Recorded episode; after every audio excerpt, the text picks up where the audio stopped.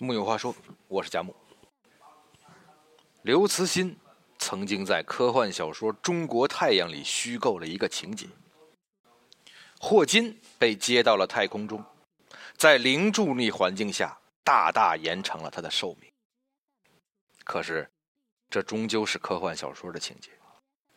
就在昨天，三月十四日，在爱因斯坦诞生的这一天。斯蒂芬·威廉·霍金先生去世了。我们这个星球上最杰出的一颗大脑，停止了转动。在这里，我想代表人类说一声：对不起，霍金先生，是我们人类太不争气了。霍金先生大概是这个地球上最身残志坚的代表。自从二十一岁时患上肌肉萎缩性厕所硬化症，也就是卢加雷氏症之后，他就全身瘫痪，不能言语，手部只有三根手指可以活动。但这不妨碍他为这个宇宙做出自己的贡献。霍金的几个孩子，露西、罗伯特和蒂姆，刚刚发表了声明。我们为我们敬爱的父亲今天去世而深感悲痛。他是一位伟大的科学家，是一位杰出的人物，他的成果和影响将延续很多年。他曾经说过：“正是因为你爱的人住在这里，宇宙才有了意义。我们会永远想念他的。”关于霍金的才华，我们普通人也许一窍不通。但他的幽默，地球人都知道。归根结底，我们还是喜欢奇迹。如此残破瘦小的身躯里，竟然装着一颗代表人类最高智力水平的大脑。这一切，我们这些凡人惊叹不已，对他的生活充满了好奇。世界上最聪明的人，也最寂寞的人，离开了。同样聪明绝顶的谢耳朵，失去了他最好的朋友。而我们，也失去了一个伟大的大脑和一个有趣的同类。因其杰出的贡献，霍金先生影响了这个世界上的无数人。而在影视圈里，最令我们熟知的霍金头号粉丝，就是《生活大爆炸》里的谢耳朵。《生活大爆炸》剧组发微博悼念霍金，我们怀念史蒂芬·霍金。能够邀请他客串《生活大爆炸》，让我们倍感荣幸。感谢您一直激励着我们，以及全世界。霍金曾在《生活大爆炸》第五季的二十一集中本色出演，客串了他本人。在剧中，谢耳朵看见霍金直接晕倒在地，而大师则显得十分淡定。他已经习惯了这些书呆子粉丝的狂热，只是淡淡的说了一句：“又一个晕倒的。”作为霍金先生的头号粉丝，谢耳朵的愿望是邀请到这位世界上最杰出的科学家来参加自己的婚礼。但如今，他的这个愿望完不成了。实际上，在业余时间里，霍金还是一个电影狂魔，常常客串电影，聊以娱乐。在《星际迷航》中，已经名满天下的霍金在飞船里客串他本人，在飞船上，他正在和牛顿、爱因斯坦一起打牌。有一就有二，在美剧《辛普森一家》中，他再次客串了自己，然后是跟辛普森一家何其相似的飞出个未来。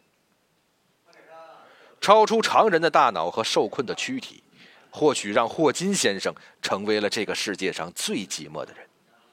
但即使如此，他乐观的天性却让他在生活中显得平易近人、分外可爱。霍金先生的业余爱好非常广泛，除了客串电影，霍金先生在业余时间当然还给自己安排了丰富多彩的娱乐活动，比如看世界杯。霍金毕竟是个直男，是直男，怎么可能不看足球呢？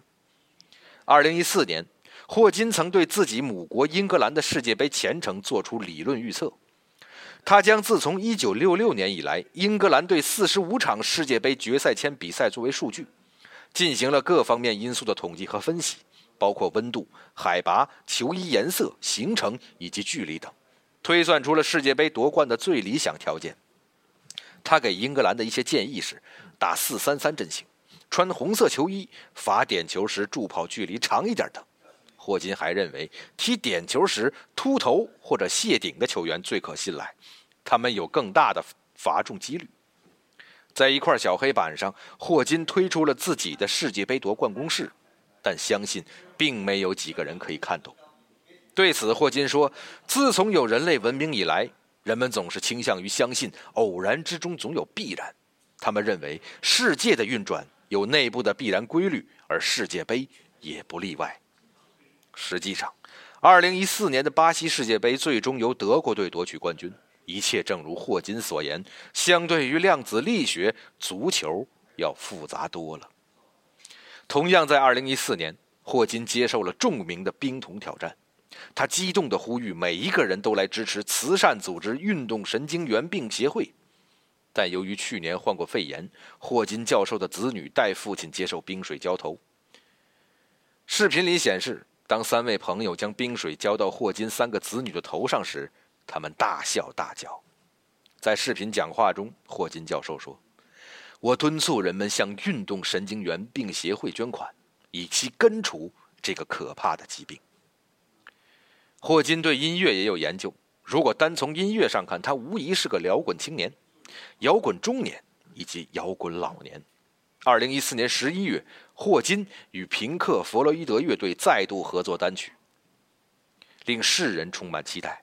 而他们的第一次合作是该乐队一九九四年发行的一张专辑中。霍金为单曲继续交谈，诵读歌曲引言。由于罗患肌肉萎缩厕所硬化症，霍金全身肌肉萎缩。只能借助贴在脸上的传感器感应脸颊肌肉运动大字，再用电脑声音合成器发音。而最让我们中国人民兴奋的，大概是他两年前开通了新浪微博这件事儿。那一天是二零一六年四月十二日国际航天日，霍金的首条消息发出后不足一天，粉丝数量已超过两百万。根据科学家的推算。如果是霍金先生亲自操刀，那么发送这条微博将耗费他四十二分钟的宝贵时间。而霍金先生的最后一条微博，竟然是对王俊凯的回应。在这条微博里，霍金先生充分肯定了以王俊凯为代表的中国千禧一代对未来的思考和好奇心。阴差阳错下，王俊凯同学成为了霍金先生在微博上最后一个交谈对象。王俊凯小朋友，你要努力学习呀！霍金先生丰富多彩的人生已经告一段落，他的心脏停止了跳动，但他带给我们的知识财富和快乐会永远随着这颗行星转动下去。有人说，即使你读不懂霍金的理论，依然有权利纪念和哀悼他。我同意。某一次，霍金先生抱恙，参加一次拍摄。著名摄影师普拉登·安东尼乌请他用一个词对这个世界说点什么。霍金的护士拒绝了摄影师的要求。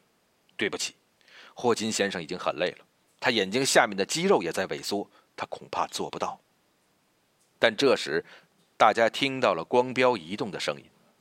霍金正在用眼睛下方那块唯一能用的肌肉指挥光标，打出了一个 W。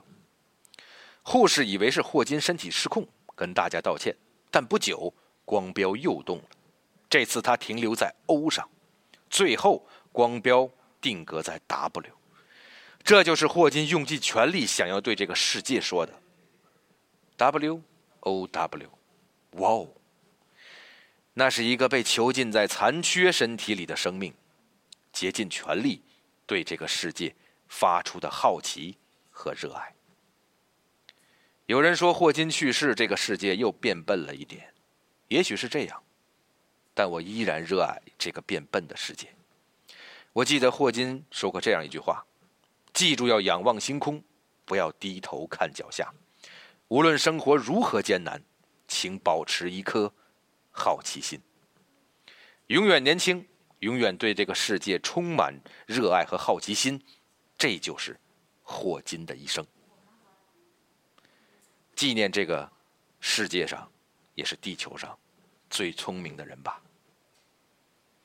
在爱因斯坦诞生的这一天，他去世了。可他是在伽利略去世的那一天诞生的。